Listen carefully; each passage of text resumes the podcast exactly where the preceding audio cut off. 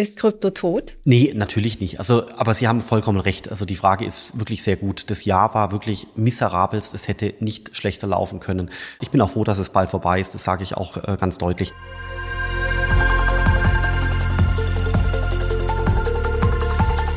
Die Kryptobörse FTX ist kollabiert und noch dazu offenbar in einen Betrugsfall verwickelt. Der FTX-CEO Sam Bankman-Fried soll Gelder seiner Kunden verwendet haben, um damit Verluste bei seinem anderen Unternehmen Alameda Research auszugleichen. Es läuft bereits eine Sammelklage gegen ihn und die US-Behörden ermitteln. Dabei hat das Jahr ohnehin nicht besonders gut ausgesehen für Krypto-Fans. Erst der Crash von Terra und dann auch noch die Pleite von Celsius Network. Viele Anleger haben deswegen das Vertrauen in Kryptoassets verloren und ziehen ihre Gelder ab und bringen damit andere Unternehmen ins Wanken. Welche Auswirkungen die Krise hat, darüber spreche ich jetzt mit meinem Gast, Professor Philipp Sandner.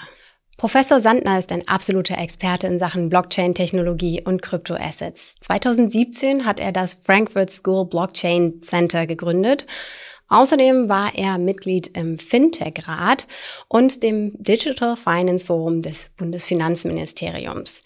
Die FAZ hat ihn ausgezeichnet als einen der Top 30 Ökonomen und das Kapitalmagazin als Top 40 unter 40. Und Just ETF-Fans kennen ihn vermutlich auch, denn er war bereits in Folge 8 bei uns zu Gast. Professor Sandner, was ist eigentlich bei FTX passiert und wie kam es dazu?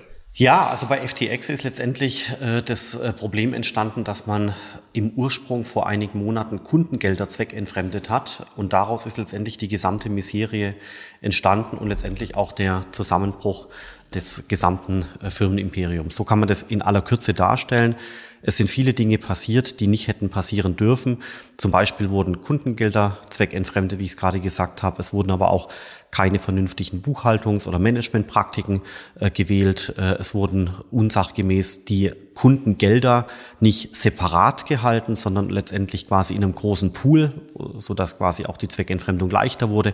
Also es ist quasi im Sinne der BWL und auch im Sinne der Finanzregulierung eigentlich alles schiefgegangen, was schiefgehen hätte können.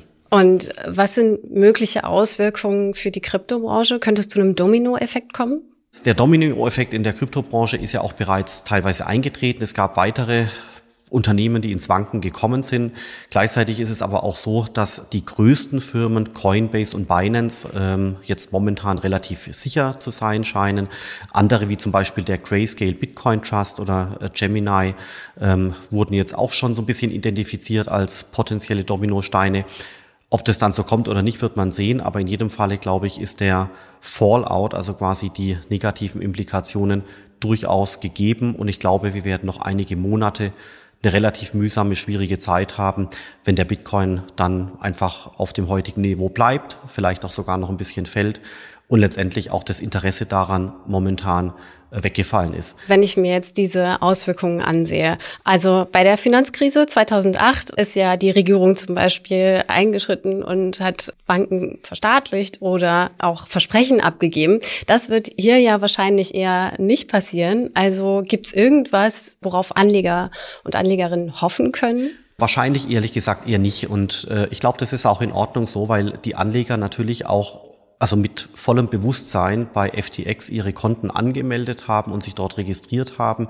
Und der Punkt ist ja der, wir haben hier in Deutschland eine gute Regulatorik. Wir haben auch mit der Mika-Regulierung auf europäischer Ebene jetzt wirklich ein tolles Rahmenwerk, was in 2024 in Kraft tritt. Das heißt, es gibt ja hier vor Ort auf dem Kontinent und auch in Deutschland tolle Kryptobörsen, bei denen man auch Kunde werden kann. Hier vor Ort mit BaFin-Stempel, mit einem Büro, wo ich im Notfall hinfahren kann. Ich kann dort klingeln und kann mir die Leute anschauen. Das ist ja alles da. Es gibt also wirklich überhaupt keinen Grund aus europäischer Sicht oder aus deutscher Sicht bei FTX einen Account anzulegen, ein Konto zu eröffnen. Und insofern muss man hier ehrlich gesagt auch an die Eigenverantwortlichkeit der Anleger appellieren und sagen, so Leute, wenn ihr freiwillig euch nicht mit den regulierten Börsen hier vor Ort beschäftigt, sondern stattdessen in eurer freiheitlichen Entscheidung bei FTX auf den Bahamas ein Konto eröffnet und dann gibt's quasi entsprechende Risiken, ähm, dann müsst ihr auch ehrlich gesagt mit diesen Risiken klarkommen, weil ihr genau wisst, dass es im Kryptobereich sowas wie eine Einlagensicherung oder sowas wie eine Haftung oder ähnliches eben nicht gibt. Ja. und es gibt ja auch viele andere Regeln, die, die man beachten sollte. Erstens, man sollte nie zu viel Krypto oder zu viel Geld in Kryptoassets stecken. Man sollte auch die Tokens richtig aussuchen. Bitcoin und Ethereum, habe ich ja schon berichtet, sind tolle Technologien mit klipp und klaren Nutzenversprechen. Andere Tokens wie der FTX-Token sind eher wackelig und möglicherweise auch unnötig. Die Frage ist, warum man da unbedingt Geld investieren muss. Es gibt ja auch wirklich gute, solide Projekte. Und zu guter Letzt macht es immer Sinn, sich, wie gesagt, auf BaFin regulierte Börsen anzusiedeln. Und es macht auch Sinn, vielleicht drei, vier Börsen parallel zu haben, um letztendlich die Gelder einfach zu verteilen, um das Risiko zu reduzieren. Das heißt, wer jetzt Hunderttausende Euro in einen schlechten Token wie den FTX-Token investiert, auf einer Börse, nicht auf mehreren, auf einer Börse irgendwo in fernen Ländern und dann entsteht tatsächlich das Risiko. Zu einem gewissen Grad muss man leider hier sagen, dass die Leute schon auch ehrlich gesagt äh, dann äh, die, äh, die Risiken selber tragen müssen. Das kann der Staat nicht übernehmen. Okay, verstehe ich. Aber auf der anderen Seite muss man auch sagen, dass Sam Bankman-Fried schon auch sehr gefeiert worden ist, so als Wunderkind und Goldjunge, also auch sehr nach vorne gestellt worden ist. Das heißt, da kann ich irgendwo nachvollziehen, wenn vielleicht Anleger nicht ganz dann da so vielleicht so vorsichtig waren, weil das Bild eben, was vermittelt worden ist, ein anderes war. Ja, da haben Sie vollkommen recht. Aber die, die Frage ist, wurde Sam Bankman-Fried in Deutschland wirklich als neuer toller äh, Unternehmensstart präsentiert? Also mir ist das nicht bekannt, ehrlich gesagt. Also ich habe die letzten Jahr, Monate auch Zeitung gelesen und äh, die letzten zwei Jahre, da war eigentlich seltenst, wenn überhaupt, von FTX oder Sam Bankman-Fried äh, die Rede. Das heißt, wir müssen hier auch wirklich überlegen, in welcher in welcher Jurisdiktion wir bleiben. Hier in Europa ist meines Erachtens der Schaden wirklich beschränkt.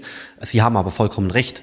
Der Schaden ist gerade in den USA und in anderen Ländern sehr, sehr, sehr groß, weil dort natürlich FTX auch richtig stark ins Marketing investiert hat. Zum Beispiel wurde dort ein Stadion mit dem FTX-Logo ausgestattet. Das kommt dann natürlich auch im Fernsehen.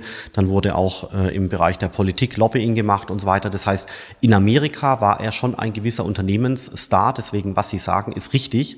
Aber jetzt hier in Europa sehe ich ehrlich gesagt äh, die Bedeutung von FTX, die Bedeutung von Sam Bankman-Fried und eben auch den eingetretenen Schaden als relativ beschränkt an. Generell war es ja schon auch ein schwieriges Jahr für Krypto-Fans. Also der Terra-Crash und dann auch die Pleite von Celsius Network.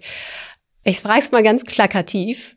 Sie sagen jetzt bestimmt nein, aber ist Krypto tot?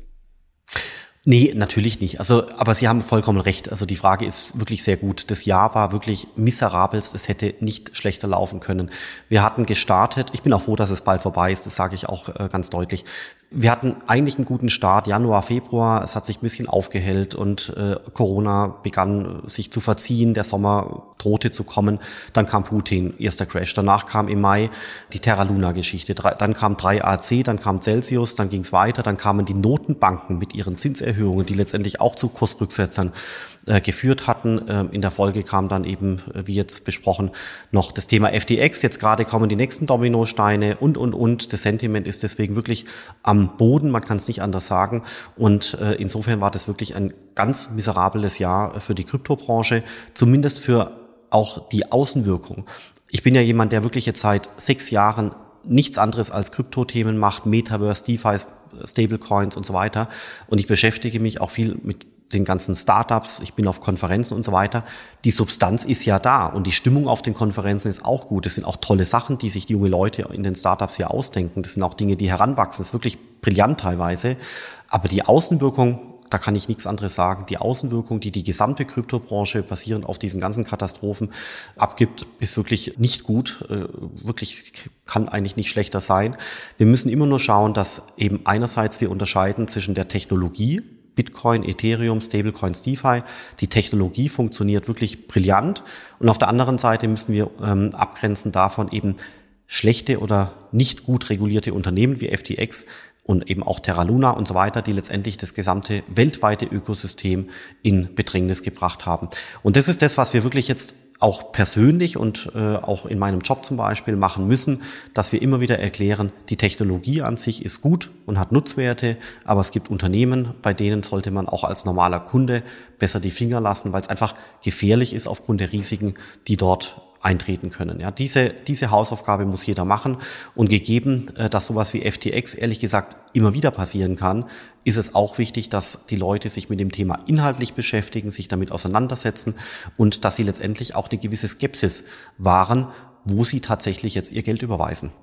Also natürlich Eigenverantwortung ist das eine, aber das andere ist ja das Thema Professionalisierung und Regulierung. Und Sie haben da selbst äh, mit Maximilian Bruckner einen Artikel bei Medium im Sommer äh, veröffentlicht, worum Sie schreiben, wir erwarten in den kommenden Jahren eine allgemein zunehmende Institutionalisierung und Professionalisierung von Kryptoassets und damit verbundenen Anlageprodukten, also unter anderem natürlich.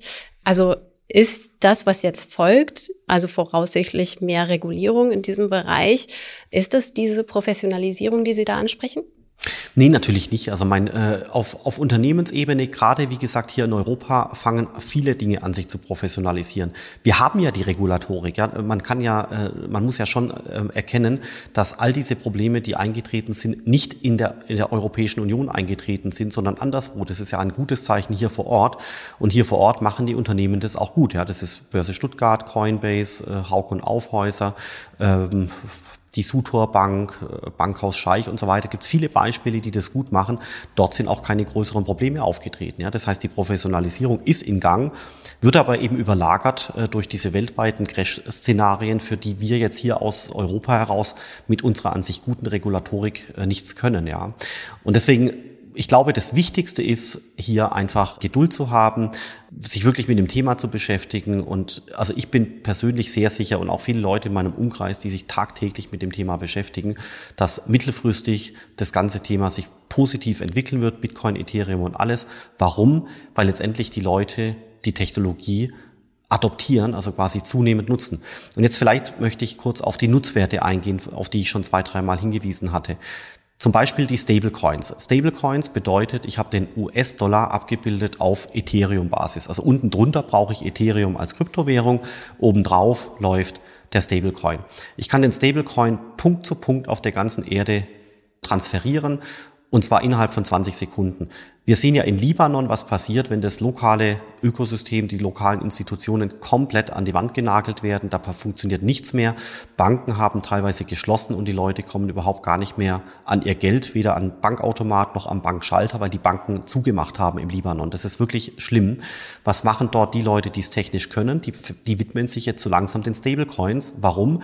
Weil sie mit Stablecoins US-Dollar digital transportieren können. Sie können den US-Dollar in Stablecoin-Format auch empfangen von Freunden und Bekannten aus Übersee und sie können dafür eben auch lokal bezahlen. Das heißt, man sieht hier, wie ein ganzes Land aufgrund fehlender oder kaputtgegangener Institutionen sich Richtung Kryptoassets dreht. Gar nicht so sehr Bitcoin, sondern eben letztendlich Stablecoins. Klar, der Preis ist gefallen, die Korrelation ist auch da und äh, die Volatilität ist sehr, sehr, sehr hoch und trotzdem gibt's ja Stand heute 200 Millionen Kryptowährungsbesitzer auf der Welt. 200 Millionen Kryptowährungsbesitzer auf der Welt. Es werden ja tendenziell nicht weniger über die mittlere Frist, sondern tendenziell eher mehr. Und insofern bin ich wirklich davon überzeugt, dass über die Adoption früher oder später die Nachfrage anziehen dürfte, auch wenn es noch ein paar Monate dauert.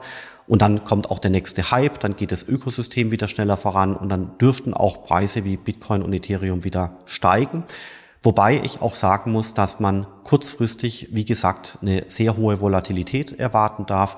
Und ich glaube, man kann leider sogar noch erwarten, dass der Bitcoin nochmal den einen oder anderen äh, Setzer nach unten macht. Sie haben ja schon ein paar Mal erwähnt, dass im Prinzip die EU oder beziehungsweise Anleger in der EU im Prinzip nicht wirklich betroffen waren von den Auswirkungen von FTX. Was macht denn die Situation hier für Anleger sicherer? Also erstens mal hat Gott sei Dank, muss man sagen, das Finanzministerium vor fast drei Jahren die sogenannten Kryptoverwahrregeln installiert, an die sich die Firmen halten müssen. Ein paar Firmen haben diese, Namen hatten wir ja schon gesagt, und die Firmen, die diese Lizenz nicht haben, zum Beispiel FTX, die dürfen hier vor Ort keine Werbung machen. Ja, das heißt, dadurch sieht jemand, der naiv ist und vielleicht sich mit dem Thema nicht beschäftigt hat, der sieht FTX möglicherweise gar nicht, weil die keinen Vertrieb und keine Werbung machen dürfen. Dann geht genau diese Regulatorik jetzt auf europäischer Ebene weiter. Es kommt die sogenannte Mika-Regulierung, die 2024 in Kraft treten wird. Und die wird all das, was wir jetzt gerade besprochen haben, im Sinne der Regulatorik weitertreiben auf EU-Ebene für alle 400 Millionen EU-Bürger, sodass dort quasi die gleichen Regeln äh, gelten. Und auch dann dürfte zum Beispiel FTX keine Werbung äh, hier vor Ort machen ohne die entsprechende Lizenz. Weiterhin dürfte aber auch eine Firma wie Terra Luna ihre Tokens hier nicht anbieten und, und, und. Das heißt, man kann hier schon sagen, dass der Verbraucherschutz sehr groß geschrieben wurde. In Amerika stattdessen sieht so aus, dass es dort gar keine Regulatorik in dieser Kohärenz gibt wie hierzulande. Dort gibt es einzelne Initiativen, aber weitestgehend ist das ganze Regulierungsfeld noch ein bisschen unklar. Und dementsprechend konnten eben auch verschiedene Firmen auch in diesen von dem Regulator offengelassenen Lücken hineinwachsen, weil wenn der Anleger Geld investieren will, dann bahnt sich der seinen Weg, der möchte sich irgendwo anmelden, der möchte sich irgendwo registrieren und sei es bei FTX. Das heißt, ich glaube, Amerika hat es an der Stelle vielleicht sogar verpasst, die Regulatorik frühzeitig einzuziehen, um dadurch letztendlich Firmen entstehen zu lassen, die gut und vertrauenswürdig sind. Weil wegen der fehlenden Regulatorik in voller Breite konnten solche Firmen nicht entstehen. Dieses Vakuum wird dann oder wurde ja wie gefüllt durch eben Unternehmen, die nicht so gut reguliert sind und prompt haben wir eben letztendlich dieses Debakel gesehen vor zwei Wochen. Hier bei Just ETF sind ja viele ETF-Fans natürlich. Und es gibt ja auch die Möglichkeit, eben in Krypto-ETPs, ETNs zu investieren. Sind die durch diese spezifische rechtliche Hülle sicherer? Sind die Risiken da geringer als jetzt, wenn man direkt in Krypto investieren würde? Ja, ich glaube, die ETFs im Kryptobereich oder eben besser gesagt ETCs, ETPs und Zertifikate, die sind gut. Vor allem dann, wenn sie von einem vernünftigen Emittenten aufgelegt werden. Es gibt ja einige auch bei Ihnen auf der Plattform. Und all die unterliegen letztendlich der hiesigen Regulatorik, weil ohne die Regulatorik diese Produkte nie die Vertriebserlaubnis bekommen hätten, als dass man sie bei Ihnen listen lassen hätte können. Das heißt, dort ist im impliziten Qualitätsstempel drauf. Wie sieht's denn in Amerika aus? In Amerika gibt's keinen Bitcoin-ETF. Es gibt auch kein Ethereum-Tracker oder ein Bitcoin-Zertifikat oder ähnliches. Das gibt's alles nicht. Das heißt, die Leute, wie gesagt, das war das Vakuum, die Leute mussten sich dort bei Börsen anmelden, wie zum Beispiel FTX und andere, und landen halt dann eben auch bei Firmen, die minderer Qualität sind. Der einzelne Star in Amerika ist ja Coinbase. Das heißt, die haben dort keine Bitcoin-ETFs dieser Art wegen fehlender Regulierung. Hier in Europa haben wir die Regulatorik, dementsprechend haben wir in der Folge auch solche Produkte, die sind regulatorisch gut gemacht und ich bin der Meinung, dass die extremst äh, sicher sind. Schützen die vor Preisvolatilität? Natürlich nein. Und was ist trotzdem vielleicht noch der beste Schutz überhaupt? Erstens, wenn es geht, nur in solide Kryptowerte investieren. Das ist Bitcoin, Ethereum und ein paar andere, aber das war's dann auch schon. Die ganzen anderen äh, tausende Tokens und so weiter sollte man zunächst mal links liegen lassen. Dann sollte man seine Assets vielleicht auch verteilen. Es gibt ja mehrere Bitcoin-Tracker. Warum 50.000 Euro in einen investieren? Warum nicht das tranchieren und fünfmal 10.000 äh, machen, in, dann in unterschiedlichen Scheiben, um letztendlich die Ausfallwahrscheinlichkeit von einem wegzupuffern, in Anführungszeichen, weil dann eben nur einmal 10.000 Euro verschwunden worden wäre, wenn eben letztendlich äh, dieser Super-GAU eintritt. Und natürlich, wie immer, nur so viel investieren, wie man im Notfall auch bereit sein könnte zu verlieren. Wir haben das äh, an der Hochschule auch mit einer anderen Firma, die heißt 21E6 mal gemeinsam ausgerechnet. Der ideale, also mathematisch ideale Anteil in einem Investmentportfolio ist im Sinne von Kryptoassets 4, 5, 6 Prozent Kryptobeimischung. Also wer vier, fünf oder sechs Prozent Krypto in sein Gesamtportfolio aus Aktien und Immobilien und Bonds reinmischt, der kriegt quasi einen Teil der positiven Rendite vom Bitcoin mit.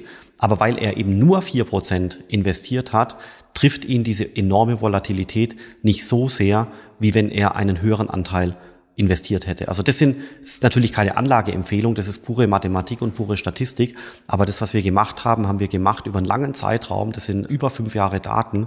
Und insofern ist es auch eine Zahl, an die man sich wirklich vielleicht halten kann, wenn man sich unsicher ist.